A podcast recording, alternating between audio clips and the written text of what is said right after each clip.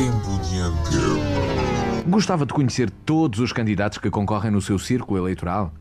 E que propostas têm para o seu distrito? Pois aqui não vai ouvir. Não vai ouvir porque os políticos nunca aprovaram a possibilidade das rádios locais terem tempos de antena. Luís Mendonça é o diretor da Rádio Universidade FM. Universidade FM. Sempre no ar.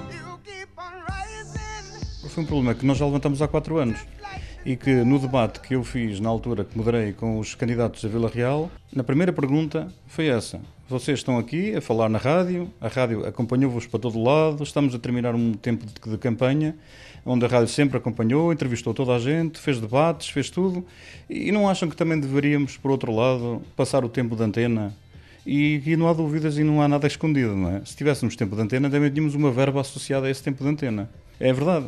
Esse era importante para nós, esse valor associado, e também fazia sentido, porque nós, já que fazemos o resto todo do acompanhamento dos candidatos, porque é que também não fazemos a parte do tempo de antena? Quando é nas autárquicas, nós temos direito a essa, nessas alturas, há partidos que utilizam tempos de antenas locais, alguns até são feitos nas próprias rádios. As rádios ganham dinheiro com isso, porque alugam os seus estúdios, ou então até ajudam a produzir e depois recebemos a verba compensatória por parte do Ministério da Justiça. Portanto, esta era uma altura também para, para um encaixe é financeiro. Temos, portanto, o valor que entra na rádios eh, em termos publicitários tem vindo a diminuir porque há muita mudança, há muita fórmula, forma diferente das pessoas fazerem publicidade agora e, portanto, eh, o Estado também tem que decidir, quer manter as suas rádios livres, independentes, eh, com força, tem que ajudá-las de alguma forma. Esta rádio escuta Vila Real desde 1986 e também serve de escola aos estudantes de Ciências da Comunicação da UTAD,